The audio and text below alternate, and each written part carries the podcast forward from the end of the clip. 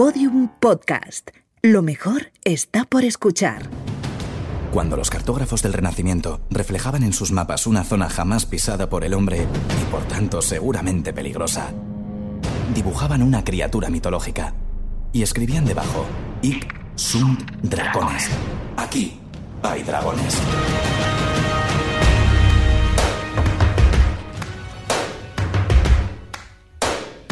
Bienvenidos al capítulo número 12. Bienvenidos a Podium Podcast. Bienvenidos a Aquí hay dragones.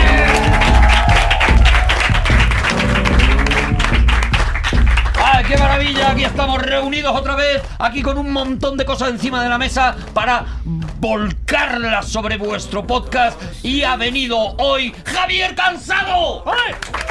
Rodrigo Cortés. Juan Gómez Jurado. Y Arturo González Campos. ¡Qué maravilla! ¡Qué maravilla, de verdad! Bueno, tengo que, que plantearos una cosa nada más empezar. Es una... Bueno, es una situación vital que estoy viviendo y, y voy a aprovechar un poquito de vez en cuando las eh, el que nos reunimos Te en apoyo. Aquí hay Yo te, Dragonos yo te apoyo. para, para plantearos alguna, alguna duda. Veréis, ¿Qué te pasa, Arturo? Sabéis que yo, bueno, tengo dos características ahora mismo que están ocurriendo en mi vida. Una de ellas es que eh, estoy cumpliendo años Esa es de una manera, de manera característica. pertinente. ¿Eso es tuyo, tuyo solamente o, Mm, o es o inexorable? sea, yo lo estoy notando mucho. Vale. Eh, Yo Arturo, estoy empezando a hacer ruiditos donde no había. característica quiere decir excluyente, que es solo tuyo. A mí, o sea, yo no noto que los demás cumpláis años. ¿Mm? Yo a Rodrigo le veo igual, a Javi le veo igual, O a ti te veo o igual. mejor, o mejor. O mejor, y sin embargo yo, eh, sinceramente, creo que estoy en eh, bueno, un declive Pues sinceramente sí. perso- personal eh, en cuanto a cumplir años. Y la otra característica, y esta aquí no me vais a poder decir que no es excluyente, es que estoy engordando. Arturo, antes de que sigas. Mira, no quería mencionarlo yo. Antes, antes de que sigas. Sí. Ojalá entre mi sección de hoy, porque Sí. te va a venir, te va a venir pin- ¿Me va a venir bien? pintiparada. Ah, pintiparada me va a venir. Ya no se dice pintiparado, ¿que no? Sí, sí, lo acabas de No, decir. hombre, sí, bueno, sí, no sí. se dice, pero digo habitualmente, hombre, se dice pintiparado. a ver, por la veces. calle no te dice la gente pintiparada. Por cierto, ¿es el programa número este de hoy? Este, el 12. Vale, es que creo que no se ha dicho, sí. Este es el 12, sí, sí, sí. ¿Se ha- sí, se ha dicho? Pues lo repi- repitámoslo. A ver, estoy gordo y viejo, pero no estoy tonto, ¿vale? No, no sé si se ha dicho, pero en el 11 se insistió en que el siguiente era el 12. Eso sí, se dijo mucho además porque, bueno, ya hablamos de las protestas de las cartas que habíamos ¿Puedo, recibido. ¿Puedo hablar de una cuita mía? Con la... Sí, pero es que no he terminado yo. Ah, o sea, mi, mi cuita, mi cuita no ha acabado ¿Sabes todavía. qué hago yo cuando recibimos muchas cartas? ¿Qué? Las pongo en una vitrina transparente a la espera de que llegue el notario. Claro. A elegir una. A ver cuál coge. ¿No os acordáis? Claro, sí, se ponía, incluso llenaban una habitación de cartas en los concursos de la tele y tiraban así para arriba y las cogía, cogía una así dando una Venía un palmada. Es una notario que era maravilla. de, de Toledo. Eso, venía un notario, un señor triste. Digo que lo que me está pasando ahora, ahora, en este momento, es que el cuerpo me pide riñonera. Ostras, Arturo. ¿Vale? es una- Entonces, es una no sé. Lo sé. O sea, vamos a ver. Eh, estoy siendo muy sincero, ¿vale? Eh, yo voy normalmente con una mochilita, que me parece que Sí, está sí. ahora mismo de moda y, y voy bien. Pero el cuerpo, y no sé si es por edad o por kilos, me está pidiendo riñonera. Bueno, es que la mochilita es vulnerable. Y si me habla riñonera, eso es la- Claro, la- la- la defensa riñonera- a ultranza. La riñonera está protegida y protegiendo. Eso, Entonces, al es por edad, final. es por edad, no es por peso, porque por kilos la riñonera es lo último que necesita ese perímetro. O sea, ¿tú No. crees que un gordo, un gordo no sujeta también de alguna manera Y si un lo- poquito la caída de la barriga? Y si Porque lo va hace, debajo. no necesita, insisto, más centímetros al perímetro. Salvo que absorba la riñonera con el sobrante de su vientre, que son cosas que yo he visto. eso es precioso. Puede llegar a Eso tapar, es claro. precioso. Puede llegar a tapar. ¿cómo Yo estoy en ese camino. ¿Cómo sujeta ese, ese hombre? ¿Cómo sujeta eh, el- la riñonera? ¿Cómo la puede Pues sabes sujetar? qué, Juan, si digo Juan, Arturo, si el Sí. cuerpo te pide riñonera, lleva riñonera. Sí. ¿Quiénes somos nosotros para Pero, juzgarte? ¿qué quieres llevar en la riñonera, Arturo? No lo sé, no lo sé. Pues las llaves, las cosas que Las prácticas. medicinas. Es que al final la riñonera tiene una, una fama negativa que no entiendo, porque a mí me parece muy práctica. Y elegante. Muy elegante y, y, bueno, esa era mi duda. Simplemente, Javi, perdona, porque tú sé que tú tienes tú también una No, no, cuita eh, es y, que y no quería... Vengo enfadado porque. Pero vienes muchas veces Y- enfadado. Sí, sí, sí, sí, sí. Y voy a, voy a mirarle a Rodrigo Cortés. No tendría por qué mirarle a él, pero voy a mirar. Un poco por, cor- cor- por corporativismo. Por corporati- corporativismo. Sí. Rodrigo Cortés. Que me parece muy mal lo que hacéis, Rodrigo Cortés, de nuevo. Uy, va. Venía a la radio hoy a grabar y de pronto, el, una calle aquí de Madrid, que está aquí cerca de la radio, la calle Maniel, estaban rodando una película y que no me dejaban pasar.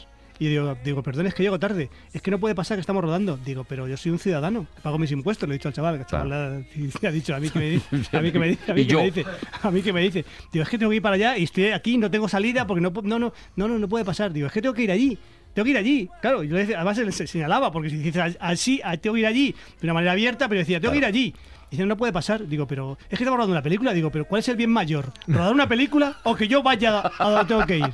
Entonces, Rodrigo Cortés, por favor, de poner un poco vuestra actitud, por favor. Claro, yo por ejemplo, si hay obras, si hay- yo me puedo quejar y si hay un rodaje, no. ¿No te quejas? A mí- corporativismo, no. corporativismo. Claro, a mí pero- me llega claro, un por- auxiliar de producción, que encima es un auxiliar de producción, que se ha metido en esto, diciendo que quería ver un rodaje y que le ponen a cortar calles. Y yo empatizo inmediatamente con él, porque el tío que corta calles no ve cámara en la vida. Y te dice, pare usted. Y además yo sé que son cortes intermitentes. Un tío que te corta significa que en lo que acaba en la toma, durante unos minutos, va a cortar la calle, no durante el rodaje de la película. Y seguro que en un par de minutos o tres te dijo, ya puede usted ¿Y pasar. si es un plano secuencia? ¿Y si es un plano secuencia? Si Claro, sí, claro. claro. Y, si, y si se coge la cámara que se mete, eso es un Bertolucci cualquiera, que se mete con la cámara y baja y es que sube es y. Scorsese en Snake Y si se empiezan con esos rollos Claro. que tenéis vosotros, los De palma, directores de cine, de hay que Mira, repetir por sonido, está- tenemos que repetir por foco. ¿Eh? Se me da la razón, parece ser. Se me está dando la razón. ¿Eh? ¿Sí Claro, no? claro.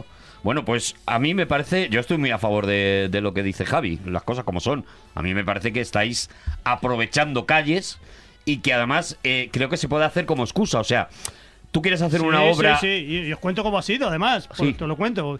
Dice, puede pa- no pase, por favor. Digo, ¿cómo no? ¿Cómo, por favor, ¿cómo que no puedo pasar? No pase, por favor. Me ha dicho así, por favor. Digo, que te, a, que te doy un, a que te doy un bofetón. ¿Tú crees que son maneras? ¿Tú crees que son maneras? Estoy tonito. convencido de que no te ha dicho ese tono. En la primera no, la primera ha sido educado. Pero claro, yo, yo venía hablando por teléfono, entonces no me he dado cuenta. Digo, voy a pasar. No, le he dicho por favor. Así, ¿tú te crees? Caballero, Uf, pero- que no es caballero, soy señor, no soy caballero. ¿Por qué? caballero, porque caballero es algo general. Los caballeros, cuando se refiere a una persona particular, eres un señor, si es que lo eres. A mí me parece más general señor que caballero. No, no, no. ¡Oh! ¡Hala! Hombre, ya, pero por perdóname, favor. o sea, el servicio de caballeros entra uno y, y, y caballeros, es genérico. Si yo me refiero a ti por la calle, no te diré, no te diré caballero, te tengo que decir Javi, señor. Yo no te quito la razón con la pausa que te han hecho hacer. No te la quito. Tú tienes razón. Pero entiende que yo no me puedo enfadar cuando me cortan la calle Claro, a mí en un claro, rodaje. bien, bien, cuando bien, me cortan calle en un rodaje, yo miro con mucha simpatía y afecto al auxiliar de producción, le pregunto si necesita algo. A sí, veces sí. le doy un poquito de dinero. Y cuando han pasado tres o cuatro minutos, Vale. ha acabado la toma y me dice, ya puede usted pasar. Ahí me pasa, mira, me pasa lo mismo cuando a lo mejor voy por la calle y hay unos gente que está haciendo humor en la calle, haciendo comedia. No pase, que estamos haciendo comedia. Entonces les doy dinero Claro, y tal, porque claro. yo me siento ahí. con- A mí me Pero- pasa cuando veo gordos con riñonera. Pero nadie, Les nadie. doy un poco de dinero, nadie, les, les invito a un bocadillo. Sacas y- el dinero de la riñonera. Eso es. Nadie nunca se ha detenido porque haya un escritor que esté absorbiendo el ambiente de una calle para meterlo en un libro. Es nunca. verdad, es verdad. Jamás. Sois Es verdad. damnificados Es verdad, de las Juan. calles. ¿Eso a lo mejor son cinco segundos de silencio? A mí, a mí nunca me sobran los cinco segundos. Venga, Vamos a cinco hacerlos. minutos de silencio. Sí. Comienzan. Segundos, segundos. Ah, sí, perdón. Cinco segundos de silencio. Comienzan ya.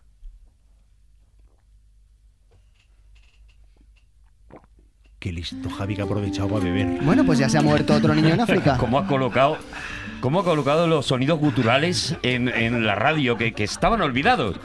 Estaba olvidado el escuchar a alguien tragar, deglutir de esta manera, ¿eh? Qué maravilla, de Pero verdad, que qué no doy, preciosidad. doy- no doy puntadas sin hilos. Bueno, vamos a ver si hacemos ya algo. o qué? Hacemos ya algo, si no, es que se nos van los principios, los principios del programa. Yo creo que los tenemos que ir hablando, ¿vale? Porque eh, yo creo que se nos están yendo, sinceramente. Vamos a ver por qué ha llegado el momento, el momento de plantear los temas. Así que, dale Borja, ¿preparados? Piedra, papel o tijera. Sacan, atención, atención, Javi, Yo hay papel. dos papeles. Ja- Juan y, y Rodrigo han sacado papel Yo y papel. Javi, claro, con una inteligencia digna, ha sacado dos tijeras. Bueno, era, era un Porque ca- dice, me era- vienen dos papeles. Era un cangrejo. Si el otro día Son adivinó pinzas, lo de son- elefante y serrucho, hoy podía perfectamente adivinar lo que íbamos a sacar. los Claro, claro, es que claro, que... que- estamos con una persona con un don. Sí, Bueno, que lo, sí que lo tengo, sí que lo tengo. sí Vale, entonces, eh, esto a Arturo decís que le venía pintiparado, ¿no? Decías, Javi. Sí, lo dije antes, lo comenté, sí. Sí. Vale, ¿sabéis de dónde viene la palabra pintiparado, lo que quiere decir? Pues no. Adelante, Juan. Quiere decir Eh, que ya- o sea, el programa ya había arrancado. Que separe el mundo para que lo puedas pintar.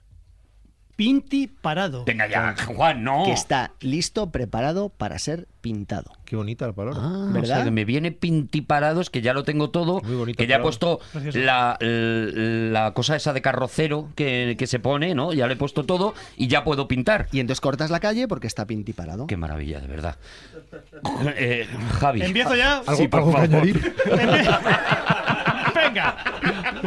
Voy a- Voy a decir mete música. ¡Mete música! Pero bueno.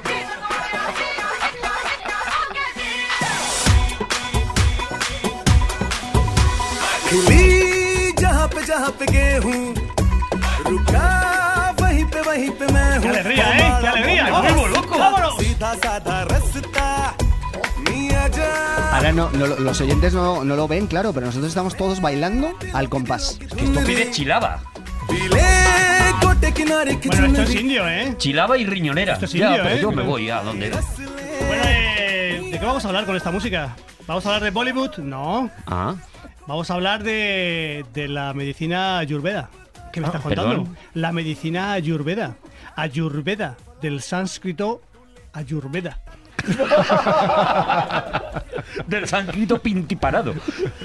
La medicina ayurveda. He Ayur- escuchado mil veces el concepto, no tengo ni idea de qué es eso. Ayurveda es, eh, la traducción del sánscrito es conocimiento de la vida, ¿vale? Ayur- yo hace poco estuve una, una- en un, quiero hacer yoga y estuve en un sitio de yoga y antes de entrar me hicieron una charla y me hablaron sobre la, sobre el, sobre, sí, sobre la medicina ayurveda, la alimentación ayurveda, lo que debíamos de hacer, hacer los, los yogis, bueno, yogis, yogi ya te- es cuando tienes cinturón negro de yoga, ¿no? Ajá. Y entonces me fui, a una, fui, fui a una charla ¿Cómo que no, Juan? Pero por- Sí, hombre, un yogi ya tiene es quinto dan de, de- de- Cinturón negro de Yoda, de de yoga. yoga. Claro. se sabe todas las llaves del ¿Sabe, yoga. sabe- sabe todas las asanas, claro, sabe- y además te puede, te puede hacer te puede hacer un lío. Pero bueno, estuve ahí y ¿El yoga es olímpico? eh, todavía no, pero, pero, Danos pero espérate. Y entonces lo que hace la medicina ayurveda, bueno, obviamente trata la, trata la salud, pero trata la salud desde un punto de vista más preventivo que otra cosa. En vez de ir a la... También va a la curación, desde luego, pero va a la prevención, ¿vale? Entonces, tanto y, y tiene, está muy, muy relacionado toda la parte emocional, digamos, y la parte física, ¿vale? Esa es la idea general. Vale. Trabaja los dosas. eh, ¿Sabéis lo que son los dosas? No, yo no tengo ni idea de Juan, nada. ¿sabes lo que son? Juan, Te lo, podemos, es- te lo podemos preguntar. ¿Qué son los dosas? ¿Qué son los dosas? es que a lo mejor Juan, como es así, a lo mejor sabe lo que es un... Es el balance fundamental y único de las tres energías básicas eh, llamadas humores, que son tres, obviamente son bata, pita y Bata, Vale. pita y cafa. Antes- Bata, pita y kafa. Antes de entrar, os El he hecho... chuli, el pay y el cabra. Eh. O sea, el bata es el éter y el aire, pita es el fuego y el agua y kafa es el agua y la tierra, ¿vale? Esos son los... los... No puede ser una sola cosa, tienen que ser dos cosas. Sí, porque siempre está la dualidad. Ay, es Ay. que la- es que ahí trabaja- Esto trabaja en el Alma cántara. trabaja la dialéctica todo el rato. Escuchadme, vamos a ver, eh, o sea, os he hecho un test antes de empezar. O sea, las preguntas que os he hecho, pues ¿sabéis qué pregunta más baladís? Me habéis dicho, ¿verdad? Baladíes. Balad- bueno, baladí es... Yo he dicho baladís. ¿Eh? ¿Qué ha dicho baladís? ¿Qué pregunta más A lo mejor se puede decir baladís, como con esquís. ¿Qué, ¿Qué, sé- qué sé yo? O con, con, por ejemplo, muelle o mueis, en plural. Pero es un poco como sofás y sofales. Es, se puede decir mue, muey en singular y muelles en plural. Bueno, a lo que voy. Eh, Juan, no dices nada. Eh, Eh, pues evidentemente no se puede decir baladís, hay que decir baladíes, que además esto viene, Vale, del, pues me del- vale. viene del árabe y significa del país en oposición a extranjero. O sea que es- es que al ser del árabe, pues es barato. ¿No recuerdo las tacañonas de Sí, sí, tres? total, total. Podríamos ponerle incluso unas campanas. bueno, vamos a ver. Bueno, Tiene eh, que practicar la rima y lo tienes. las preguntas que os he hecho antes de empezar ese test que os he pasado es un test somero, ¿vale? No es un test exhaustivo de, de- de cómo sois vosotros, pero las preguntas que habéis contestado os ha, os ha definido de alguna manera. Entonces, Rodrigo, es de, esos, de esos tres humores que hablaba antes, de esos tres dosas que hablaba Juan, que yo no lo he dicho, lo ha dicho él, Pues resulta que... Pero, eh, eh, Javi, perdona. mm, Estaría bien a lo mejor, no lo sé, si, no- si dices qué preguntas nos has hecho. Pues os ha preguntado desde cosas de gusto de, de comidas, de, de talla físicas, os he preguntado todo tipo de cosas. ¿Qué, qué haríais y qué, qué cuadro sacaríais del Museo del Prado? En fin, he hecho, os he hecho Sí, yo, yo lo he visto un poco random, las cosas como son. preguntas. Entonces, con eso, con eso... he Tu ido- número de pin de la tarjeta, que eso no sé qué, a qué te va a Sí, ayudar. El número de cuenta de la- del banco, que me lo han hecho de memoria, además. Digo, joder, Hombre, qué, claro. qué barbaridad. Entonces, todo eso, con todo eso, he llegado a, una- a unos resultados y eh, que tengo, tengo- tengo yo una, una taxonomía acerca de, de estas dosas, de estos dosas, y os ha definido a cada uno en una característica. Mm. Entonces, Rodrigo es pita con un poco de bata, pero más es muy pita con un, un pizquín. Una pizquita Perdona, de bata. de bata. Rodrigo es muy pita y tiene su puntito de bata, ¿no? Entonces, Pero ese es como Aries Arturo. ascendente Saturno. Eh, más o menos. Un momento, esto- no, no, no, no, por ahí. Esto tiene Claro, mucha seriedad, ¿eh? cuidado, no, sí, no, cuidado, no, eh, no, cuidado, no. cuidado. Está quedando claro. Vale. Arturo es pita, fíjate, soy yo siempre. pero, ti- Yo es- pero tienes, tienes un poco de cafa. Es verdad, eres muy, es, eres muy dominante, muy pita dominante, pero un poquito cafa, ¿vale? No lo habría dicho mejor. Juan es bata con un poco de pita. Soy la antítesis. Rodrigo y tú, es maravilloso esto. Juan y Rodrigo son la antítesis. Eh, Para eso no hacía falta el test, Javi. ya, ya, pero esto, esto ya lo acota. O sea, Rodrigo es pita con un poco de bata y Juan es bata con un poco de pita. Y Arturo estaría a mitad de camino entre nosotros dos, por ejemplo, pregunto, ¿eh? Sin, con total No, desconocimiento. yo soy pita pero, y, y que él- cafa. pero es que es muy pita, muy dominante. O sea, vosotros sois, tenéis bastante de. Siendo pita, bastante de bata, Rodrigo, y tú siendo bata, bastante de pita. Sin embargo, Arturo tiene pita, muy dominante y un poco de cafa. Su poquito de cafa. Que es, como el ca- yo. Su poquito, una pizquita de cafa, para darle sabor. Y yo vais a flipar, yo soy cafa. Only, only cafa. Only ¿Ya es cafa. cafa? No, no tengo ni pita, ni bata, ni iba a ¿Y la decir ni pollas. ¿Y la- Pero. Pero te- de, de repente la trascendencia te la has llevado. la has tirado al suelo. El yoga lo estoy, lo estoy tirando por el suelo, ¿vale? Pero es, entonces, el, el- os voy a decir unas características vuestras para que veáis un poco de qué va el rollo, ¿vale? Luego iremos a acotar a la alimentación, ¿vale? Vale. Vamos a ver. eh, Pero eh, vas a sacar. Lo digo porque es que puede ser muy personal. ¿Vas a sacar nuestras mierdas? No, hombre, son cosas muy generales, pero y son cosas, por favor, de una de- que os hace ser muy competentes. Cuidado, no hay cosas negativas del bata pita cafa. Que te las no- vas a callar. Hombre, por Dios bendito. vamos, Pues- ni pues- se- pues yo lo sacaba todo, ni se me Javi, las Yo cosas creo como mira, son. ya hemos venido a jugar. Claro, a yo jugar. si tienes que decir algo. Mira, de mí lo puedes decir. Abramos nuestros corazones. Voy a empezar por Arturo, venga. Venga, Ar- a ver. Arturo es pita con un poquito de cafa, ¿vale? Eso es, abramos nuestros corazones, pero con Arturo. Pita, pita significa aquello que cocina, ¿vale? Eso es lo que significa. O sea, que te- es, que te, es, que es, es que te viene pintiparado. Mira, La otra vez. que sí, Es que es, te viene fenomenal, ¿vale? El, el- la gente pita es eh, inteligente, con la mente clara y aguda, y sois obstinados, ¿vale? Eh, no, no soy obstinado, no. No me digas. ¡No! La característica predominante es la adicción al trabajo. Es que, te- es que, eres, es que eres tío. es Bueno, que eres tampoco hay. Cla- Es que clavadito, está clavado, clavadito. tío. Es Ahí que- tampoco es que- nos vamos es a que- poner. Es que es, es que es así. pero, pero al trabajo suyo. Sí, no, haber- no haberlo, no haberlo por la tele. La adicción a que trabaje la gente por mí. Bueno, aquí dice una serie de cosas que debes comer, lo que no debes comer, la- pues debes comer verduras, pues como todo, pescado blanco, o sea, mira, Pero perdona, entonces, ¿de qué me diferencia ser pita y, va- y es cafa? que ya verás, ya verás, Rodrigo. Ah, vale, vale. Que se- que Yo es que tengo que, se- comer pescadito blanco, agua fresca. pescadito blanco, pero Agua- que me lo haga otro, por Es- favor. Bueno, eso ya tú. Allá tú. pero Mira, agua fresca. A Es ti- que es A ti te maravilloso. sienta bien tomar agua. Mira a ver qué dice del oxígeno.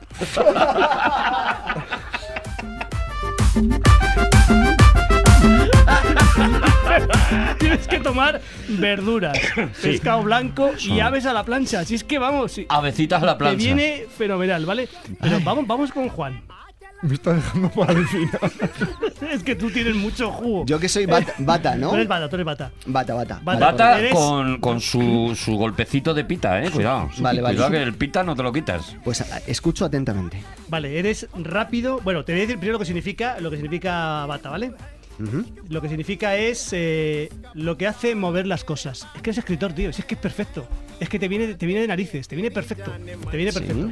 A ver, lo ¿Eso veo- no es lo que hacen los estibadores? También. También. Es que lo, lo veo un poquito atraído por los pelos, Son Javi. habladores y bien informados. Bueno, sí. La, me- la emoción predominante es el miedo. Es que es perfecto. Claro, es que puede decir cualquier cosa y termina con. Es que es perfecto. Claro. Continúa. Vamos a ver, tienes que tomar cereales integrales, claro, como no, cereales integrales, frutos secos y frutas dulces. Y puedes tomar carne roja. Te puedes hinchar a tomar carne roja. Qué cabrón. Pues mira, eso me, tío. me viene bien porque es prácticamente lo único que como. Y yo apoyo a la plancha. ¿Te parecerá bonito, de verdad? Pero escucha, tenemos aquí un compañero. Sí, bueno, ahí está. Llega el momento de Rodrigo Cortés. Esto es alimentación ayurvédica. Rodrigo Cortés es pita. Con un poquito, con su poquito de bata. Vale.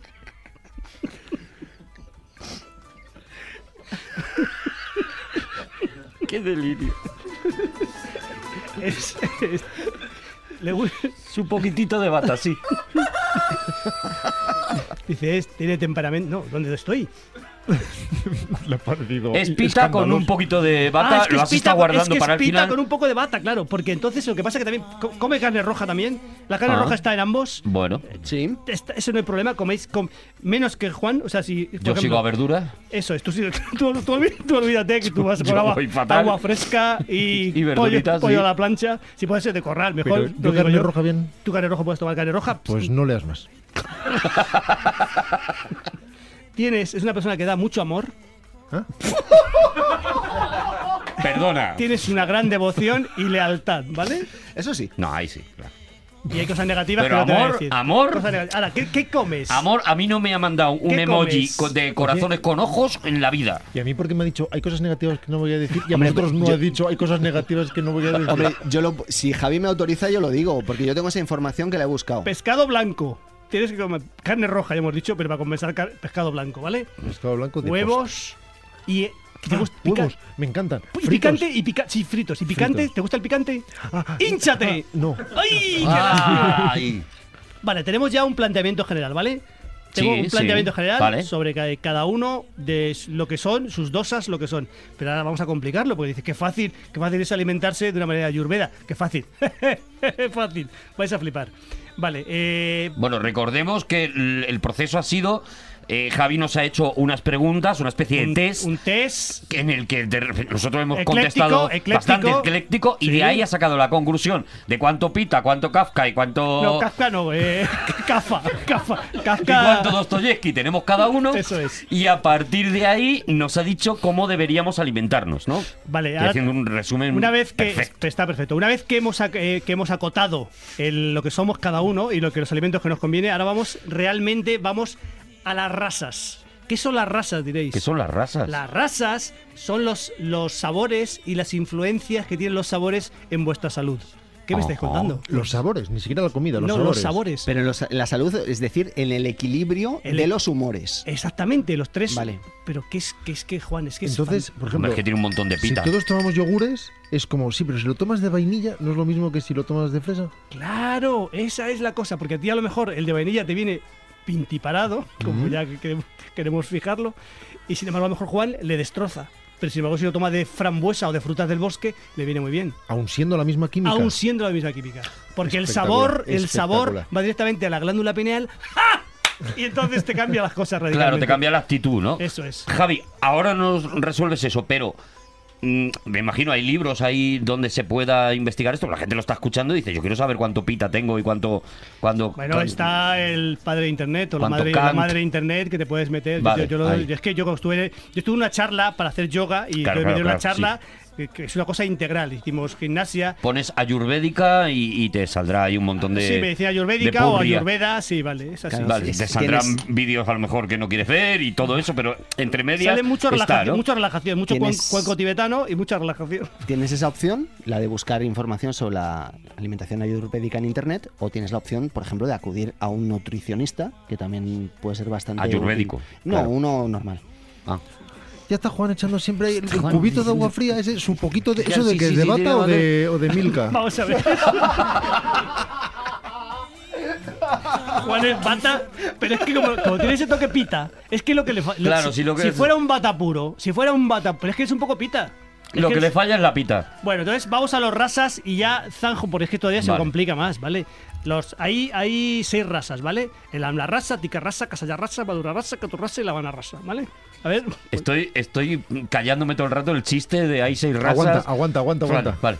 Aguanta. Vale, unos ácidos, otros amargos, otros astringentes, otros casa, dulce, vosotros. otros picante y otros salado, ¿vale? Y Vale. cada uno influye, esos sabores influyen en vuestros dosas. ¿Vale? Mm. Entonces, por ejemplo, quien tenga un dasha pita, a lo mejor no le interesa tomar un ticta, ticta rasa, ¿sabes lo que te digo? Eso Hombre, ya cada, claro. uno, cada uno que investigue lo que vea que le sienta bien. Hombre, coherencia Sí, también, por lo que veo. es. Al final, Y lo que funciona es la Y coherencia. dices, a lo mejor dices que, mm, por ejemplo, si eres, si eres que los sabores astringentes, el brócoli, o dices que no quiero tomar un sabor astringente, no quiero tomar brócoli, allá tú, pero te conviene. Si eres pita, te conviene tomar brócoli. Ya, Entonces, aunque, aunque no tal. Pero, por ejemplo, una pregunta tengo yo. Eh, si hay un desequilibrio en los humores, ¿qué podría ocurrirnos? Pues nada, bueno. Pues imagínate. Claro, porque yo, yo, Se te rompe el pita, pues a ver qué hace. Podrías tropezar. yo he buscado, yo he buscado información ahora mientras hablabas y entonces decía, por ejemplo, uno al azar, eh, Rodrigo. Cuando está desequilibrado, tiende a padecer diarrea, infecciones, rozaduras en las ingles y debilidad en el hígado. No, no se puede saber. Yo no he estado desequilibrado nunca. En cuanto me desequilibre un poquito, aunque sea, yo te tengo informado. Se arregla el saza y ya está, claro. El pita. Eh, bueno, eh, este es, esto es el embrión de la, de la situación, ¿vale? O Vale. sea, están los dosas, de los dosas iríamos a las rasas, ¿vale? Que sería acotar los dosas, los tres dosas, bata, pita, cafa. Luego los, los, los rasas sería acotar los dosas. Y luego nos iríamos a, las, a los bihar, las rutinas, que es la rutina estacional, la rutina diaria, la rutina de noche, la rutina sexual, la rutina ética, porque el- como te comportes éticamente también tiene que ver con tu alimentación. Has dicho varias cosas y, y voy, a, voy a destacar una al azar. ¿Has hablado de rutina sexual, eh, Javi? Sí, sí, ¿Que sí. también influye en esto? Eh, claro, por ejemplo, a un bata O sea, y un... sí. es que eso si se hace por rutina, no. que un bata, un bata y un pita, un bata y pita debe hacer el amor como mucho dos veces a la semana. Un bata y un pita.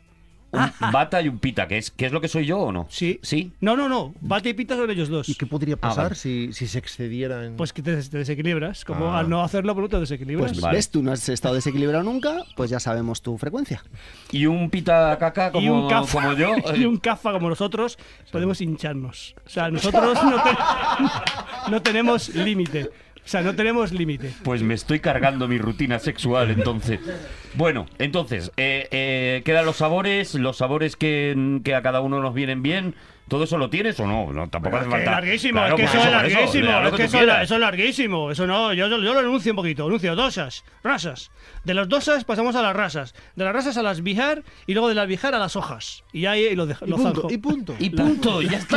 Las- es que las hojas, es que las hojas son maravillosas. Pero Hay son un mundo, son un mundo. Nos abren un mundo los- las hojas. los Claro, es que abres una puerta que, que como. Las hojas son dos, dos, hay dos tipos de hojas, la parahoja y la apa- aparahoja. Es La para- parahoja y, la, aparahoja. Es que maravilloso. Espérame, Claro, es que maravilloso. es de lo que hablaba ¿Cómo no voy a de la hacerme yo- moto y la amoto, Eso ¿no? es, ¿cómo no voy a hacerme yo ayurveda? ¿Cómo no voy a hacerme yo ayurveda Claro, después de esto? claro. O sea, ah, Hazte ayurveda, sería un poco el, el para, mensaje. para hoja, para hoja, es unas, son las hojas que son unas energías que tenemos en la glándula pineal, ¿vale? Y luego las otras, las aparahojas, son los que tomamos en los alimentos. Y no voy a saber, y ya está, y ya, y lo enuncio y me olvido. Lo enuncio y me olvido. Bueno, qué maravilla. Hazte ayurveda sería un poco el canto que podríamos eh, enunciar o no. Bueno, yo soy ayurveda casi 15 días, yo ya lo he dejado, ¿eh? Pero Ah, ¿te- te has eh, quitado? sí, ya es que, Te has es, es- es estar pendiente de tantas cosas. Te han quitado la pita, ¿no? Al es final. que es que ya no, es que para mi cabeza es demasiado. Pero esos 15 días que he seguido la dieta de ayurveda ha sido fabuloso.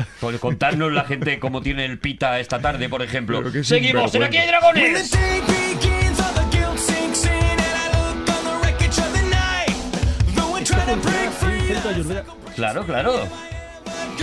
Light. All the friends I lost Javi, es que Javi sigue. Javi Hay un sigue. centro, un centro de ayurveda al lado de- casa que me come la cabeza. Cada vez que voy me come la... Pase, don Javier, me dice. Y me come la cabeza. Me come la... Yo soy muy fácil de Y comerme la vienes, cabeza. y vienes aquí y lo, Y y lo- digo, lo echas todo. Es que me hacen descuento. Claro. Oye, tenemos que volver a, a la ruleta, tenemos que volver otra vez a que la suerte gire y nos traiga un tema nuevo. Así que, mucha atención. ¡Piedra, papel o tijera! Atención, Rodrigo. Yo, tijeras. Rodrigo, eh, o sea, Juan tiene tijera y Rodrigo tiene papel. Javi, tú ya has participado. Yo- yo- bueno, yo por si acaso cuela. He sacado un, car- un cartón. He sacado un cartón. Ah, bueno, saca un cartón. Un porque cartón. Quieres añadir nuevos elementos, Porque ¿no? el cartón no puede con la piedra. No puede, Claro. no puede plegarse. A la- no puede plegar a la piedra. Y le ofrece resistencia a la tijera. Eso es. Bueno, eh, He ganado. es momento de Juan Gómez Jurado. Es la Juan primera- Gómez Jurado la- propone tema en este momento. Es la primera vez que gano en 15 días. Lo tienes muy arribita, ¿eh? Con la alimentación ayurvédica. Necesito, sí, pues mira, voy a seguir con babufadas. Eh, lo- lo- necesito haceros una pregunta, Vale. ¿vale? O sea, Estamos vosotros, aquí, somos amigos. eh, es, la pregunta es para Javi y para Arturo, porque Ah. La respuesta de Rodrigo sé que va a ser no. Vosotros, Javi y Arturo, ¿alguna vez Pues te advierto que soy un amigo leal. Vosotros, Javi Arturo, ¿alguna vez habéis cometido una falta de ortografía que cambiara el sentido de lo que estabais intentando transmitir? Rodrigo, sé que no. Mm, yo sí, Pero yo sí, tengo que confesar que, que me, ha- me ha podido ocurrir. O sea, sí. por ejemplo, tú estabas escribiendo un WhatsApp y pones una cosa que igual no suena exactamente a lo que tú Sí. querías que sonara. A mí ¿no? me pasa más que estoy poniendo a lo mejor que le estoy echando una bronca a alguien y la O y la I están demasiado cerca y yo los dedos los tengo cada vez más gordos.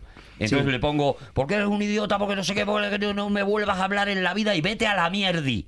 Por ejemplo, ¿sabes? Y, de repente toda la fuerza que tenía la ha perdido porque he metido la I entre Sí, medio. pero, pero yo estoy pensando, o sea, por ejemplo, que intentáis transmitir una cosa y lo que decís es mm, eh, cambiar por completo el sentido de la frase. Por ejemplo, tú querías poner mm, pillas y se te va una O y entonces dices otra cosa. Eso os ha pasado. Pues ¿no? sí, sí, nos ha pasado, sí. Pillos, y entonces claro, son- el- o el ellos. o el- o el Yo autocorre- pondría pillis. O el autocorrector de repente eh, entra en acción y empieza a cambiarte las cosas y, y de- y no estás diciendo lo que tú querías decir y entonces ya te en- encabronas y empiezas a, a soltar una y otra vez la misma frase hasta que ya mm, man- Yo cuando no tenía iconos me negaba a utilizar los iconos o las ¿cómo se llaman? ¿O ¿Cómo se llaman? Sí, los. A los Los emoticones. Y lo que hacía es que mandaba palabras aleatorias. Te tecleaba papa y como el corrector me daba, entonces tecleaba al azar, pim, pim, y me salían palabras y los, las mandaba. Digo, ah, Es verdad que lo hacía. búscate la vida. Pero eso lo hemos, lo hemos vivido, todavía lo vivimos de vez en cuando.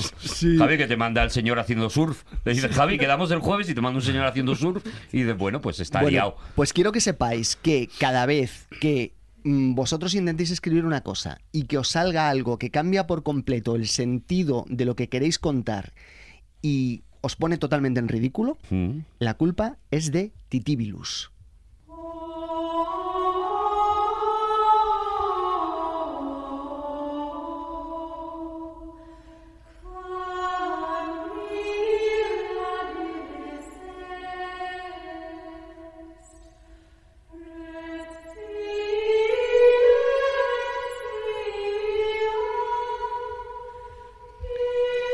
¿Os sentís de repente en el siglo XIII? Poquito, bueno, no, a lo mejor no habría definido tanto el siglo, pero bueno, estoy ahora mismo en color sepia. Un, 1285 a lo mejor. un buen laúd, a lo mejor sí que me pondría. Hablad de buen abad, como cuando hacen Don Mendo y le marca mucho las des. Eh, no me habéis preguntado quién es Titibilus, lo sabéis todos ya, supongo. ¿Quién ¿no? es Titibulus? ¿Quién es Titibulus? Cuéntanos quién es Titibulus, ¿Quién será Juan. Titibulus? ¿Alguien que vivió en el siglo XIII? Mira, ¿Puede ser? te sale Titibulus, pero es Titibilus, ¿vale? Titibilus. Titibilus. Tres Con is, L. tres is. Tres es Titibilus. O sea, tres is. Tres is y luego una U. IES, IES. Yo Ah, lo bueno, pondría mal, seguro. Pues ahora quiero que, que visualicéis con, es- con esta música que estamos escuchando, quiero que imaginéis a un escriba, a un monje medieval, que está encorvado encima de su eh, manuscrito, de un manuscrito miniado que está copiando a lo mejor la Biblia y que lentamente, parsimoniosamente, a lo largo de décadas, igual es capaz de producir uno o igual uno y medio eh, ejemplares de la Biblia. Está ahí en su, en su monasterio, lo estáis viendo, ¿no? Lo estoy imaginando. sí, sí, sí. estoy imaginando. Vale. Sean Eh, Connery. ¿Puede ser Sean Connery? La- No, más jovencito a lo mejor. Más joven, más joven porque los, los que picaban Ah. piedra eran los jovencitos. Entonces, eh, le estáis viendo ahí, ¿no? Inclinado sobre su, sobre su sí, escritorio. sí, sí. Que Está- sí. Que está... Va despacito copiando palabra a palabra jornadas larguísimas, muy poca luz, la- por la noche obviamente tiene que estar a la luz de las velas y de repente se equivoca e introduce una errata. Dios. Pues lleva una semana trabajando cielo. en esa página y ha introducido una rata, una rata en ese pergamino. Claro, y habrá que matarlo. Pues mira, sí. Sí. Concretamente sí. Porque eh, tú no, si tú estabas copiando la Santa Biblia, tú no podías cometer un error. No podías cometer un error jamás. Pero perdona, ¿los mataban de verdad? O sea, si, si ponían una, una errata, ¿los, ¿se los cargaban? Como mínimo una vez ocurrió, pero ellos tenían que eh, evitar en la medida de lo posible, hombre, obviamente lo que, lo que hacían era que tenían que empezar la página otra vez y recibían fuertes castigos físicos. Esto sí es verdad, los, los monjes cistercienses mm, tenían Mm. una, una regla bastante dura. Les zarandeaban. ¡Que estás tonto! Porque aparte los colores eran extraordinariamente caros y entonces eso, eso era importante. ¿Qué ocurre? Que entonces los monjes decidieron que la culpa, si cometían una errata, era de Titibilus. Que Titibilus era un demonio, un demonio enviado por Lucifer, por Satanás o Belzebog. Claro, y en ese ambiente no vas a decir que no, claro. No puede ser- Claro, dice, no, "Has- existe, no existe un demonio, pero vamos a ver si somos frailes. Claro, tú has, has cometido una errata. Ha sido Titibilus. Y le O zarandeaban sea, a era la excusa de Asio Titibilus como, Titibilus. como el perro se ha comido mis deberes. O sea, el que se convirtió Titibilus, ¿no? Titibilus era el demonio más temido por los copistas y de hecho cada vez que en algún había algún pasaje más crítico de la Biblia en el cual podían eh, si metían la pata ahí porque por ejemplo dices oye cuántas cuántos qué se comió mm, eh, los, eh, las hijas de Ur que le ofrecieron pues le ofrecieron lentejas no le ofrecieron un estofado Mm, Ahí lo perdonaban. lo perdonas No claro. eran ayurvédicos, sí, claro. Pero Sí. si estás escribiendo los 10 mandamientos y te equivocas ahí, entonces de repente es cuando Titibilus se hace más grande, se hace más fuerte porque está llevando a los hombres y a las almas a la perdición.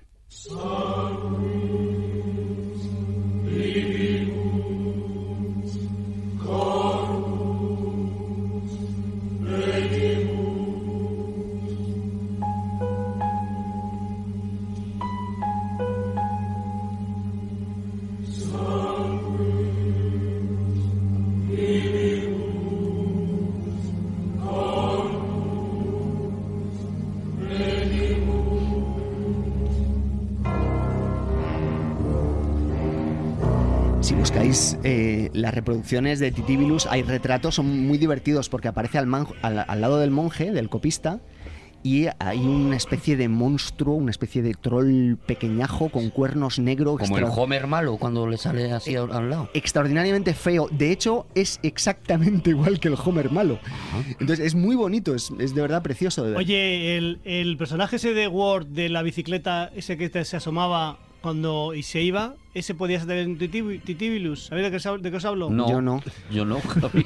Rodrigo, ¿tú sabes? Estoy flipando. El personaje de Word. Vamos a ver, eh, el sistema operativo Word, Sí. Ah, el clip. el, había un clic que Había un clip y- saludaba y se iba. Veo que está escribiendo una carta. ¿Tú crees que era Titibilus? Ese el no puede que- ser titíbulos benigno, claro, no un titíbulos de hacer daño, pero un titíbulus así un poco venial, digamos, Podría serlo. que te aparece supongo. ahí, además te aparece y te, con los ojos, ojos saltones. Durante una época no fue un perro en vez de un clip. Pero es- yo loco. Podías elegir el personaje. Entonces, Titibilus es un pre-Gremlins de alguna manera. Es lo que te iba a contar, porque precisamente, bueno, esa era mi gran revelación, que Rodrigo la ha mandado a tomar por sí. Pues ahora, búscate otro tema y empezamos, venga, no pasa nada. Siento muchísimo. No, hombre, pero está muy bien, es un planteamiento. Yo no, yo no conocía a Titibilus. Luego iré, luego iré a esto, luego iré Claro, a esto. claro, luego y luego nos sorprendemos mogollón. Luego, no te preguntes. Vosotros no te intentar, por favor, hacer que os sorprenda. No, no, no, no, vamos, nos vamos a quedar todos locos. Tenía muchísima, muchísimas Pero expectativas. tenía mucha ilusión que puesta no se, en eso. Los que no se pueden mojar y eso, decís, o cómo es. Sí, esos. Bueno, el caso es que Titibilus quería llevar a los hombres ah, y a las almas a la perdición. Y entonces, claro, él lo intentaba, pero luego siempre sabéis que los, los monjes más mayores eran los que revisaban las páginas de los monjes eh, que hacían de curritos. Y si detectaban una rata, pues inmediatamente la corregían golpeaban eh, fuertemente y mandaban ayunar al monje que la había cagado Mm. y ahí quedaba todo. Pero hubo una vez en la que Titibilus consiguió llevar a los hombres a la muerte y a la perdición. Qué miedo.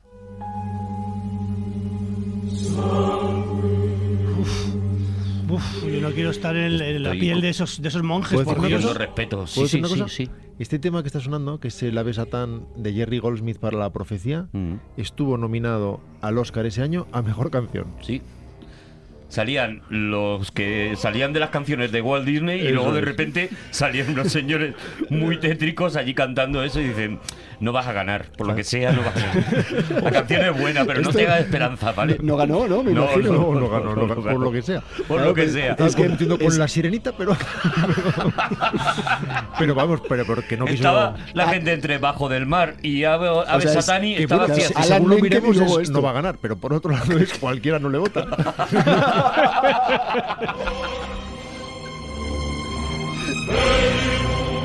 Ay, cuántas sorpresas me esperan de lo que sigue de Juan. De verdad. Eh, ahora eh, vamos a saltar un poquito, nos vamos a ir a 1634. ¿Estáis en 1634 Ahora ya? mismo, yo ya sí. Yo sí. Siglo de... Eh, sí, estoy al final de la guerra. Estoy a los 30 años, a los 30 años estoy. Sí, un poquito por ahí. Bueno, vamos, vamos a, vamos Sí, a sí, sí, ya hablar 48, 34, sí, estoy en plena guerra, en guerra de los 100 años. un De poquitito, los, 100, de, los, de, los, 100 años, de, los, de los que he dicho, de los 100 años, de los 30 años. De los 30 años. un poquitito antes. eh, estamos efectivamente a mediados del siglo XVII. Y tenemos a Robert Barker. Estamos en Londres. Robert Barker es el impresor real. Y Robert Barker tiene pues un cargo absolutamente privilegiado porque de repente llegaba el rey acompañado del arzobispo de Canterbury, entraba en su tienda y le decía, se llamaba tienda, no imprenta, era una tienda. Ojo, ¿eh? Mis respetos. Esto es, esto es importante. Entonces entraba en la tienda y le decía, vengo a encargar, igual mandaba un secretario, vengo a encargarte que me hagas mil Biblias. Entonces, claro, eso para él suponía una enorme cantidad de dinero y todo aquel que tenía un contrato con la Casa Real, pues efectivamente era alguien tremendamente respetado. ¿no? Entonces Robert Barker llega eh, a hacer esas mil Biblias, las, eh, se las presenta al rey, al rey le da unas cuantas, el resto se ponen en circulación, se venden en la tienda de Barker. ¿Y cuál no sería la sorpresa de un clérigo que casualmente pasa por allí y quiere comprarse una Biblia cuando le echa un ojo a los diez mandamientos Mm.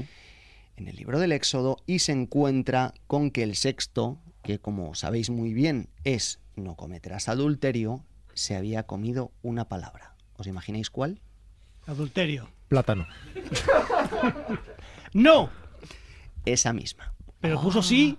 Había pu- claro, si tú es thou shall not commit adultery, thou Claro, shall le not, quitas el no, pues, Claro, pues entonces tú quitas- a lo loco, pues, Y pues varía- ya, pues, y el ya sentido puedes salir. Varía un poco, varía Claro. un, un grado. o sea, de repente Es es, un, interpretable, es un imperativo, es un imperativo tal cual. Cometerad. ¿Cómo es? Cometerás adulterio. Thou shall commit adultery. ¿vale? Vale, o sea que había cambiado el sexto mandamiento, solo el sexto. Solo el sexto. O sea, no había puesto a lo mejor no. Ay, pájaro. No, no defraudarás Hacienda, por ejemplo. No, no, ese- no, no había puesto. ese en la Biblia no está, sí en el Nuevo Testamento al César lo que es del César. Pero, Ay, eh, titibilus, titibilus. no estás tonto. claro, entonces se habían vendido decenas de ejemplares de esas Biblias que ya estaban circulando por todo Londres. Entonces inmediatamente todo el mundo se había puesto a cometer adulterio como locos. Claro. Porque claro. lo ponía en la Biblia que se podía, ¿no? Claro, porque... el- ¿Y que fue un no señor con un boli casa por casa poniendo no? No solo se podía, es que te lo mandaban. Claro, o sea, claro, ya- claro, claro, claro, o sea, tú claro, leías claro. eso inmediatamente para... De- debes cometer adulterio. Debes cometer adulterio inmediatamente. Gente súper recta que, había sido siempre leal y de repente, Y de pues repente- mira, Mary, Mira, no sé cómo si es que explicarte esto. aquí, claro. Es que yo me acuerdo cuando yo era niño que no se podía tomar el aceite de oliva porque era muy malo. ¿Sabéis esto? Sí.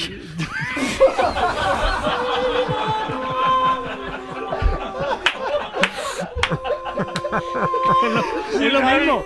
Es lo mismo. Llevas toda la, llevas, perdóname, llevas toda la vida sin ayuntamiento carnal y de pronto te dicen, te dicen.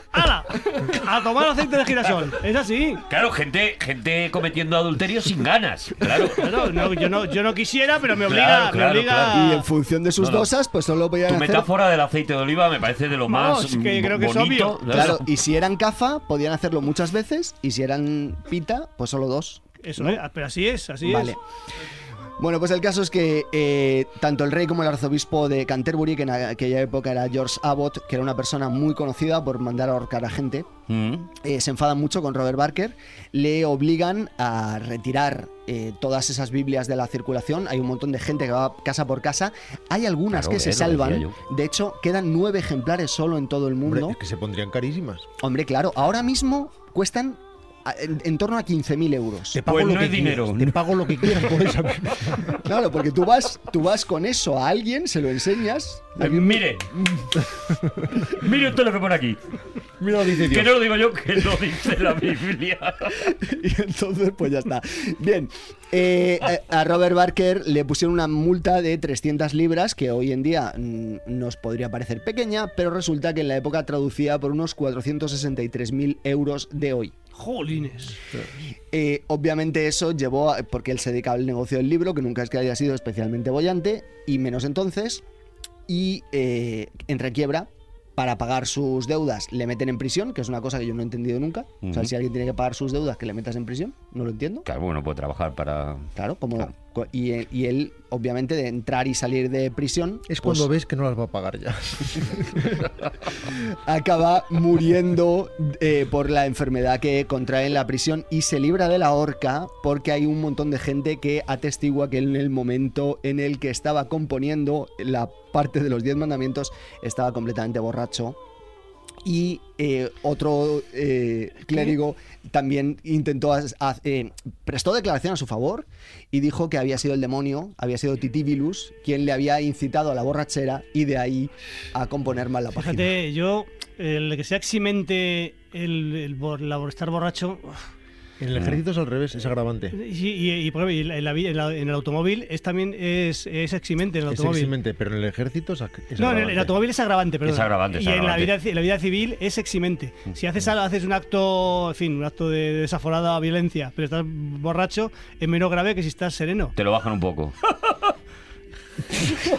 Gentuza. Bueno, Sí, pero bueno, puestos a, a eximir que, te- que el eximente sea es que ha sido Titibilus, me parece, vamos. Bueno, es que Titibilus. vamos a ver, me parece si que yo eso soy- gana, gana todo. Si yo soy juez, si yo soy juez y alguien me dice que ha sido Titibulus, digo, vamos, tú vete a tu casa, chaval, vamos. vamos. Bueno, el caso es que Titibilus, eh, a raíz de ese incidente, se hizo todavía mucho más famoso. Se empezó a convertir en una figura que aparecía de manera recurrente en obras de teatro, en comedias, eh, sobre todo en Inglaterra, porque fue muy famoso el caso de Robert Barker. Llega a aparecer incluso, eh, eh, aunque esto es anterior, en un cuadro de Diego de la Cruz, que estaba en el monasterio de las Huelgas, que Santa Teresa miraba cada mañana cuando se levantaba, veía a la Virgen y encima de ella Titibilus eh, arra- arrastrando eh, un carro de libros. Un, ¡Bájate un de ahí, titín! un car- un Quítame carro todo de, aquí. de libros. Hay una película también, ¿no? Hay una película. Y esa película Ah. se llama Gremlins. Porque precisamente a raíz. ¿Qué dices? qué? ¿Cómo has hilado? ¿Cómo has hilado? ¿Cómo, lo Pero- llevas hasta- pero ¿de ¿cómo los has traído? ¿Cómo los has traído hasta aquí?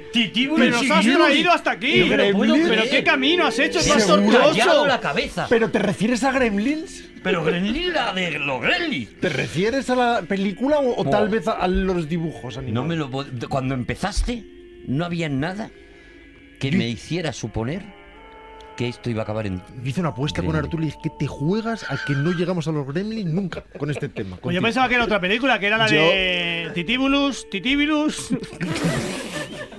Os, os lo agradezco. Os lo agradezco mucho porque. Titibilus. En, el- en la cúpula del trueno. Titibulus, Titibu- Titibulus, su mujer. bueno, es igual. No me acuerdo muy bien cómo era. El Os lo agradezco mucho. Tengo que decir que no ha quedado creíble. Bien, sigamos. Se hace, se hace los minutos de silencio, los segundos de silencio se los hace el solo ya. Eh, Bueno, esto inspiró Gremlins, dices, claro. Es que resulta que la primera vez que aparece la figura de los gremlins es un siglo después de que algún monje chalado, para inventar, para, para intentar disculpar sus errores, por otra parte lógicos, por, es- por esas jornadas larguísimas y por tener que copiar a mano y de llegar a equivocarse, se inventa, se inventa este, este personaje, a Titi Vilus. Ujú. Eh, llega otro y dice, en el momento en el que aparece, en el que aparecen, empiezan a aparecer instrumentos mecánicos en la, en la Europa medieval, aparece un pequeño duendecillo que es capaz de romper los ejes de los carros, que es capaz de, de estropear las varas de las hilanderas y que con el paso del tiempo se va transmitiendo de un sitio a otro hasta que Roald Dahl lo convertirá en ese pequeño personaje simpático que Joe Dante acabará convirtiendo a su vez en una película ¿Cuál? de- ¿Cuál? ¿Cuál? de, de navidades que se llama Gremlins. Bravo, bravo. ¿Los gremlins? ¿Cómo nos has traído otra vez? refieres a los Nos ha gremlins? traído otra vez, ¿eh? Increíble, lo ha vuelto a sacar ¡Qué otra vez. bárbaro! De verdad. ¡Qué bárbaro! Yo pensaba que estaba en ¿eh? otra onda ya, y ha Yo creía que era ya que iba a decir Titíbulos de la guerra del infinito o algo. No, no, no. No, no, no, no. Qué Mira, maravilla. Así Yo que no Ro- sé. Rodrigo sí es como un gremlin. Pues no, pues no me lo esperaba. ¡Seguimos! ¡En Aquí hay dragones! Well, if you're looking for a good time, the parties you want, but you ain't gonna find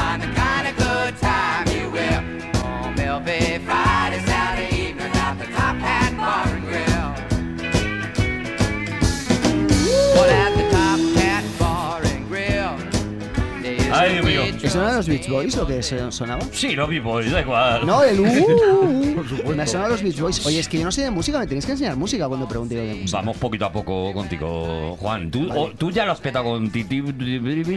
Ya ahora, hoy estás muy arriba. Además, creo que algo de que, que algo de eso, creo, intuyo que es lo siguiente que vamos a tener, que es el turno ahora de Rodrigo Cortés. Y no lo sé, vamos, no lo sé. Vosotros sois de carne roja, vosotros sois de horticultura. Pues yo soy de más de horticultura, las Yo cosas como son por mi pita. Omnívoro, como el señor. A mí me ha dicho Javi que solo tengo que comer chuletones. Pues si os parece bien, vamos a hablar de plantas.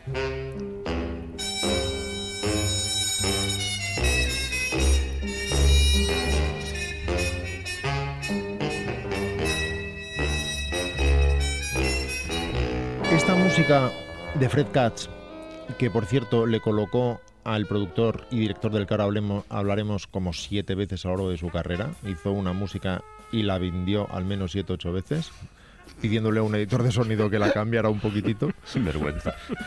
Pertenece a una película actualmente de culto, en su momento en absoluto, que se llama, o que se llamó en España, La tienda de los horrores, una película de 1960 de Roger Corman.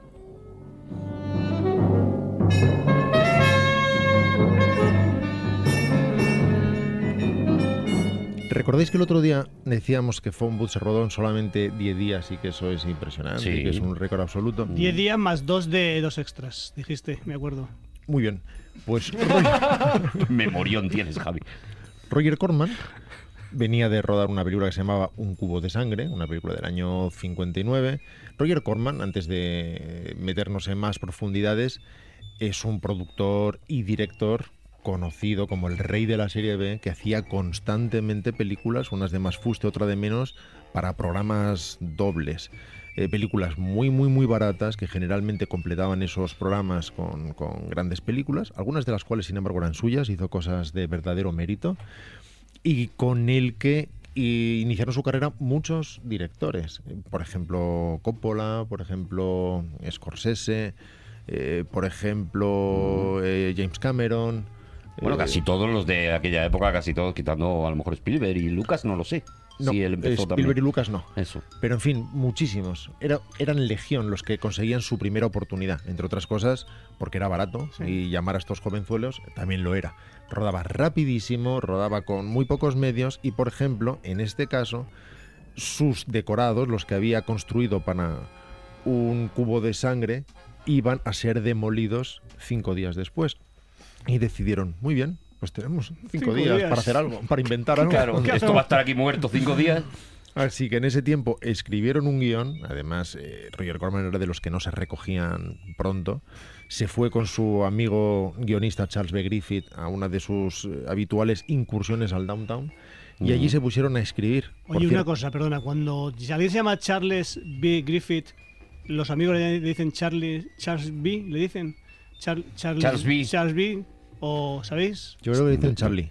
Charlie directamente. Charlie, o sea, lo- comprimen la Charlie B, entonces Char- Char, Charby. Charlie. Le llaman Char- Pues bien, eh, Charlie y, y Roger Corman se pusieron a escribir y la camarera dijo, ¿qué hacéis? Dijo, escribir. Ah, pues tengo ideas. Así que se sentó.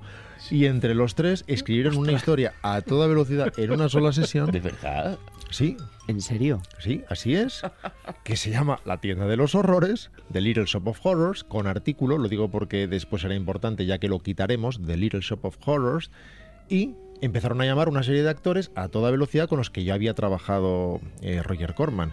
Eh, Jonathan Hayes, JC Joseph, Dick Smith. Dick Smith, por ejemplo, es el actor fetiche de Joe Dante, lo habréis visto en casi en todas, yo diría, las Mm. películas de Joe Dante, y un jovencísimo en sus primeros trabajos, Jack Nicholson.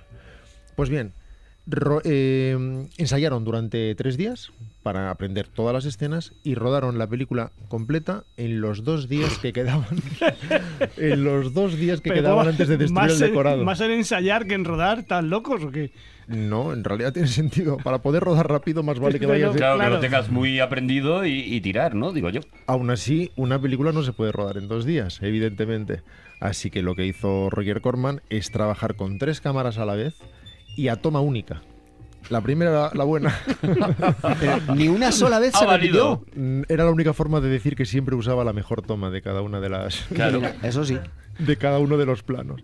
Así que a una velocidad del demonio rodaban, insisto, con tres cámaras, de una forma muy parecida en el fondo a las sitcoms eh, de- televisivas actuales, con lo cual hay que reconocer que en cuanto al lenguaje no era la película más florida de Roger Corman, que ha tenido películas, sin embargo, de mucho más predicamento. Pensemos, por ejemplo, en la saga de Poe, esas películas de bajo presupuesto, pero interesantísimas, La caída de la, ca- de la casa Usher, Mm. La máscara de la muerte roja, ¿El hombre de los rayos X en los ojos también? el hombre con nos de, nos de la saga Poe, evidentemente, Ah. pero es una estupenda película con Ray Milland, una de las mejores películas de, de Roger Corman, que recomendamos desde aquí a cualquiera. Es una serie maravillosa. Un hombre que tiene el poder de ver a través de los sólidos y cómo eso se va convirtiendo en una. Un doctor que se, se pone unas gotitas y va cada vez Magnífica. deteriorando más, sí.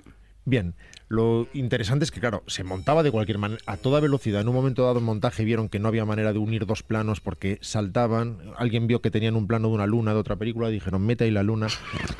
Y, y dos meses y dos años después leyeron una revista francesa, ocho páginas, desarrollando el simbolismo de la luna en, el, en la pequeña tienda de los horrores.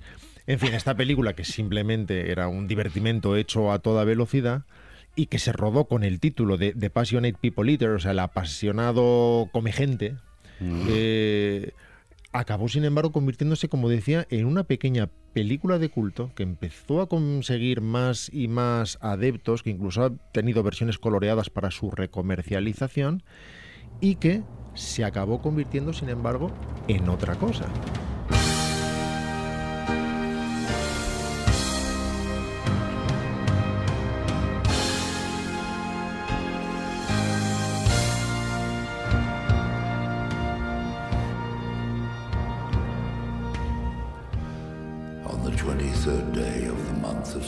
El día 23 del mes de septiembre, en uno de los primeros años de una década no muy anterior a la nuestra, la raza humana vio amenazada su existencia. Un enemigo aterrador salió a la superficie, como los enemigos suelen hacer, en el lugar más improbable y aparentemente inocente. Dentro piano.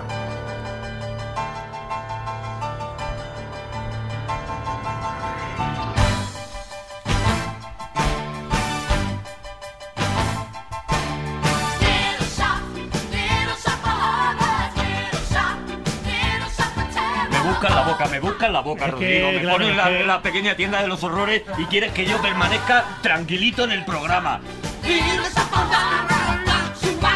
Pero me vuelve loco este musical.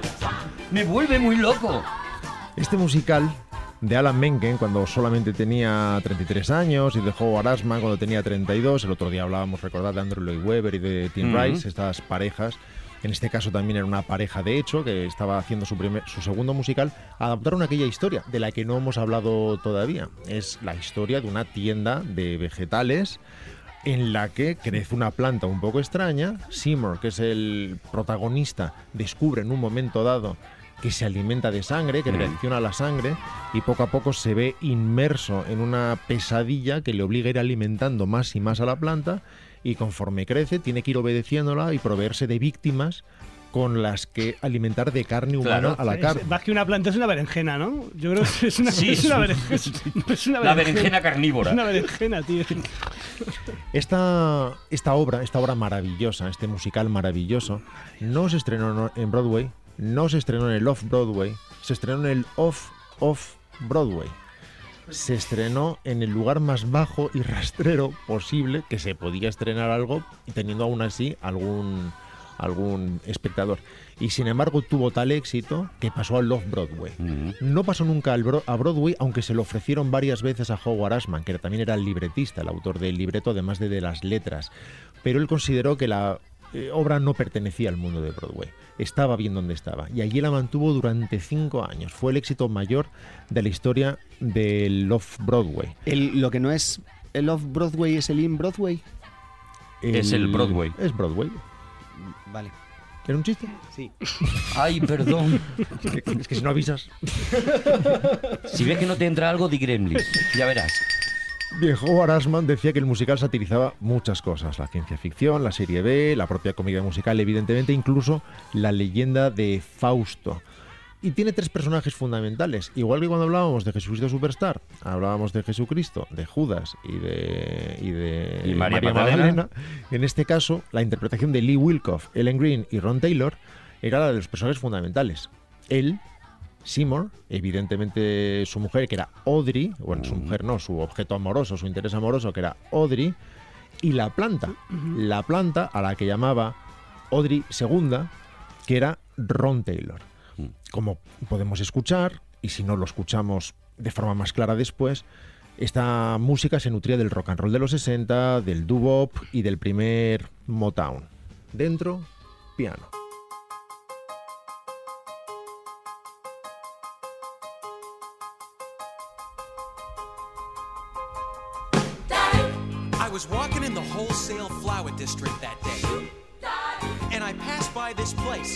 This old Chinese man.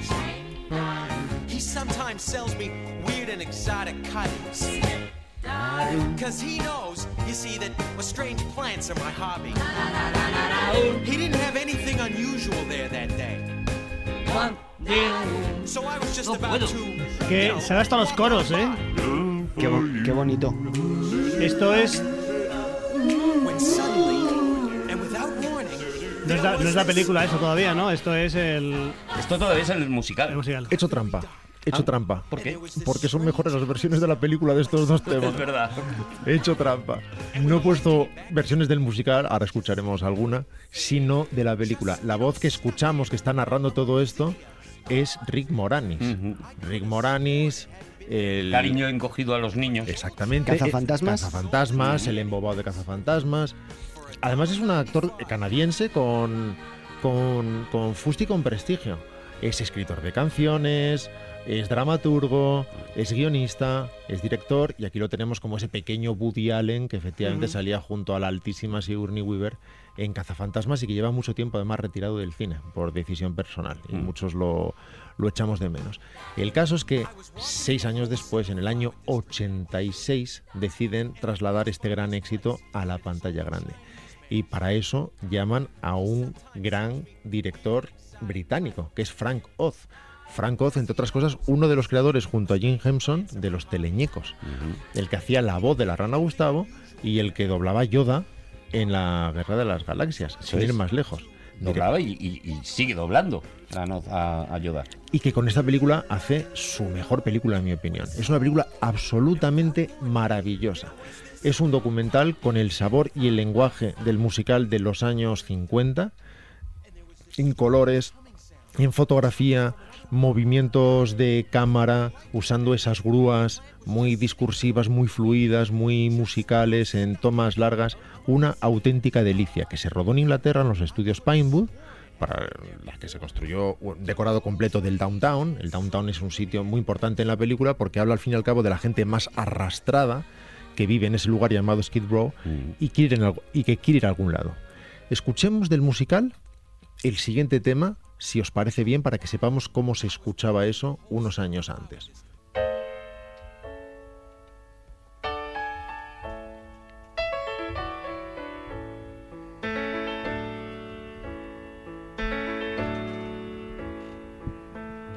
Lift up your head, wash off your mascara. Here, take my Kleenex, wipe that lipstick away.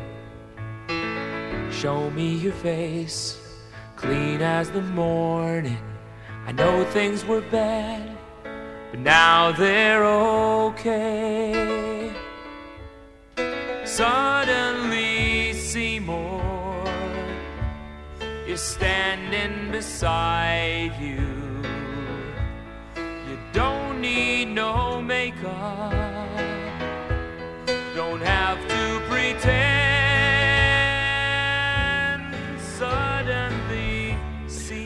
bien canta el jodido, ¿eh? Qué tío, ¿eh? Joder, qué bárbaro. Este es Lee Wilkoff, no es, no es Rick Moranis, porque estamos acudiendo al musical del año 80. La película costó 25 millones. Tened en cuenta que, por ejemplo, la tienda de los horrores original, la de Roger Corman, la de Roger Corman costó unos 300 mil dólares. Así que hemos saltado un rato, 25 millones. En este caso está interpretada por Rick Moranis y por Ellen Green. Estamos escuchando al personaje de ella, aunque en este caso, en este caso es la misma actriz. Se usó la misma actriz del, Ah, del musical. Sí, Ah. que es Ellen Green. Y lo importante será quién eligieron para la planta. Pero lo voy a hacer en un segundito porque Juan acaba de levantar la mano. Cuidado. A mí, ¿sabéis lo que me sorprende mucho? Porque fijaos lo que es la vida, ¿eh? la serendipia y, y las coincidencias. Que el que hayan elegido para el dueño de la tienda, el actor, se, apelli- se llame Vincent y se apellide Gardenia. Ocurrió, ocurrió, efectivamente. Pero es el- en la anterior, ¿no? No, en esta, en esta. Sí. Es en esta. En esta, en esta. Vincent Gardeni hacía uno de los, de los personajes. Y era el dueño de la herboristería. Y claro, lo fundamental es a quién llamamos para la planta. En el caso del, del musical llamaron a un negrazo llamado Ron Taylor, negrazo en todos los sentidos, enorme. No sé si con o sin riñonera, pero con, Ya quisiera. pero con la forma de una de ellas. Y aquí recurrieron a alguien de mucha menos envergadura física, pero no vocal.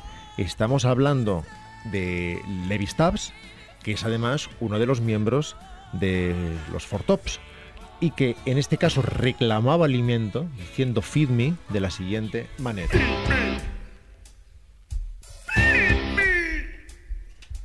Feed me Seymour.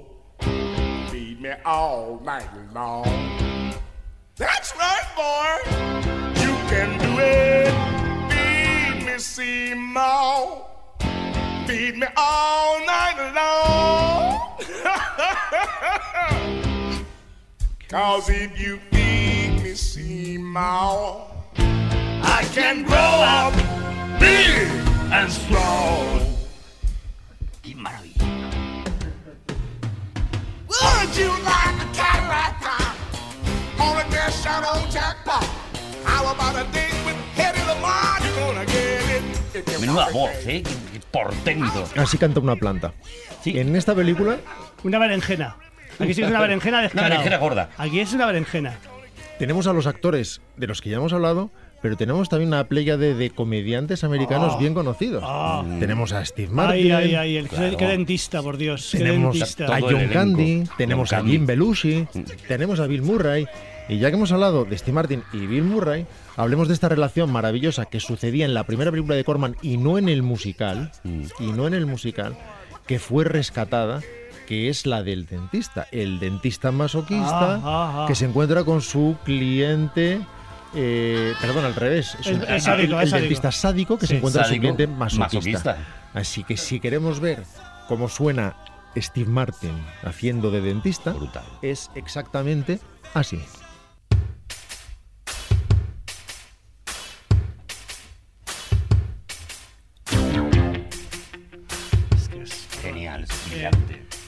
Música, mi música favorita es esta. When I was younger, just a bad little kid, my mama noticed funny things I did, like shooting puppies with a BB gun. I'd poison guppies, when I was done, I'd find a pussycat bashed its head. That's when my mama said,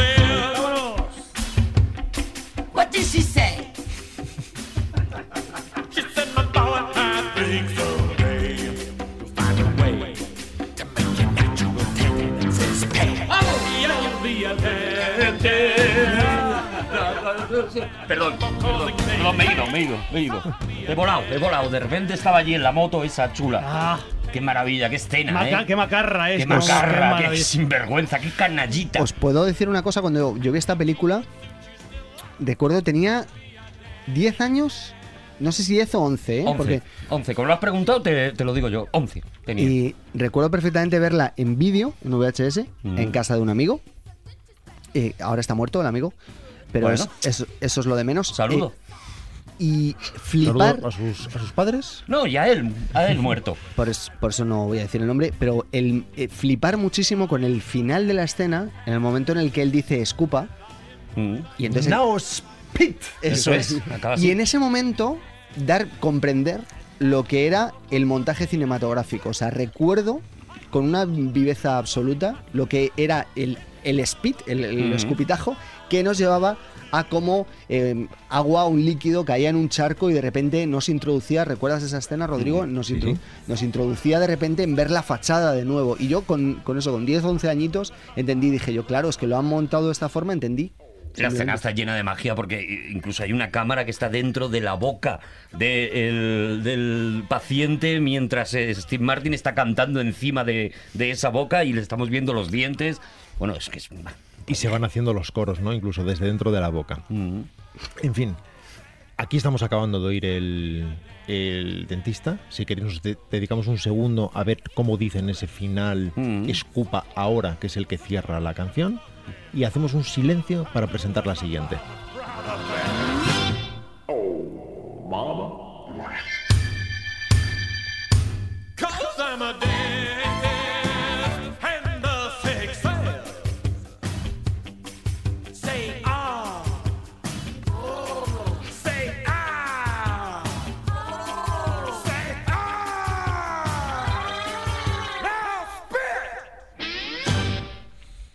Aprovechamos este silencio, aunque Juan no haya dicho nada inconveniente, para presentar la siguiente canción. Antes hemos escuchado Suddenly Seymour. Es una de las canciones más hermosas del musical y de la historia del musical.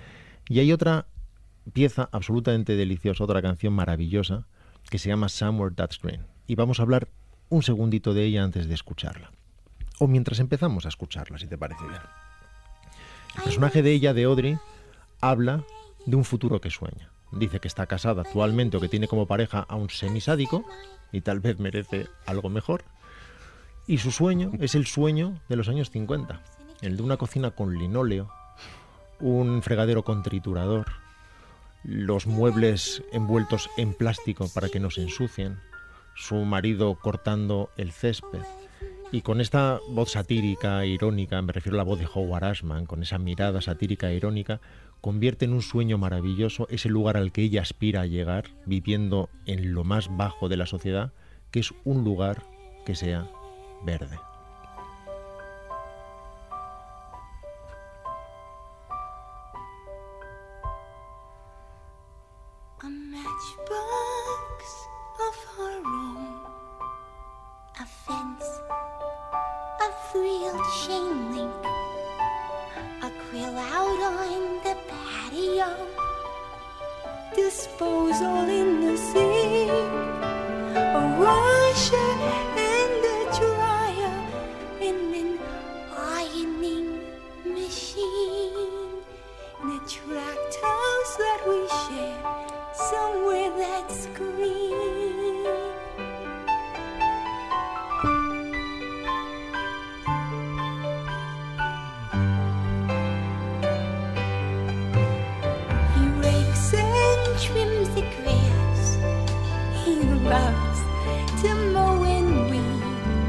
Canción maravillosamente interpretada en todos los sentidos, no, no solamente vocalmente, también actoralmente. Uno puede percibir las emociones de ese personaje.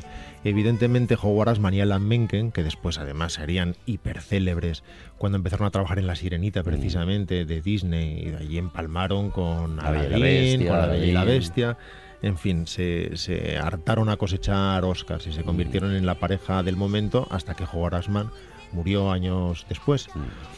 Y, y esta película, sin embargo, eh, tuvo serios problemas después en rodaje, porque cuando hicieron los primeros tests vieron que el final, que era completamente leal al original de Corman, no funcionaba en absoluto, porque era absolutamente terrorífico. Moría todo el mundo.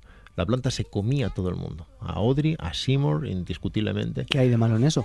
Al público, por lo que sea, no le Por lo gustó. que sea, pues se puso tonto con eso. Y Frank Oz se vio obligado a rerodar los 23 minutos finales, 23 minutos de película, un gasto enorme, por supuesto, para conseguir un falso final feliz, que era el, final que ella quería, el de, el de la trituradora en, en el fregadero y el de los sueños de plástico, de la América que parecía perfecta y que no acabaría nunca.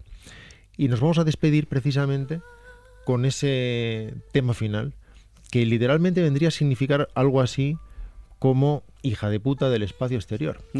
Y ya que al final esto es lo que resulta ser la planta que acaba extendiéndose y Mm. dominando el mundo. Incluso en el final feliz acaba con esa última perla en la que vemos que salen determinados brotes, lo que ahora llamaríamos brotes verdes, que muy pronto empezarán a estar teñidos de rojo.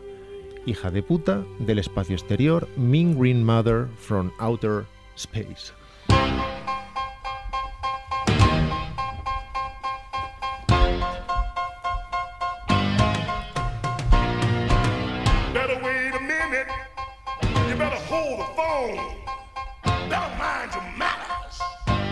Change your tone. Don't you threaten me, son. You gotta let her go. We're gonna do things my way. Or we won't do things at all. ¡Oh, qué subidón! You don't know what you're messing with. You got no idea. You don't know what you're looking at. When you're looking Tanto en la película como en el musical, la planta es mecánica, la están manejando entre un montón de operarios y eso es absolutamente maravilloso. Si se hace la película hoy en día, se hará entera en CGI, se hará entera en 3D y la planta será animada y será espectacular. Pero lo absolutamente maravilloso, y en eso es relevante el pasado de Jim Henson como marionetista, es que la planta es una marioneta, una marioneta física accionada en directo. Y que es, incluso en la versión edulcorada, es extraordinariamente terrorífica. O sea, yo recuerdo de niño ver el momento en el que se abren todas las bocas al mismo tiempo y tú dices, esto no hay Dios que lo pare. Maravilloso, es una, es una maravilla de musical, es una maravilla. Yo con este subidón lo que tengo que hacer ya es despedir, pero con esta música ya de fondo, no puedo parar. ¿Cuándo, ¿Cuándo la estrenan esta película? Eh, Está puntito, estate muy atento, ¿eh? Estate Vale, muy vale, atento. vale, vale. ¡Que nos vamos, que nos vamos, dragones!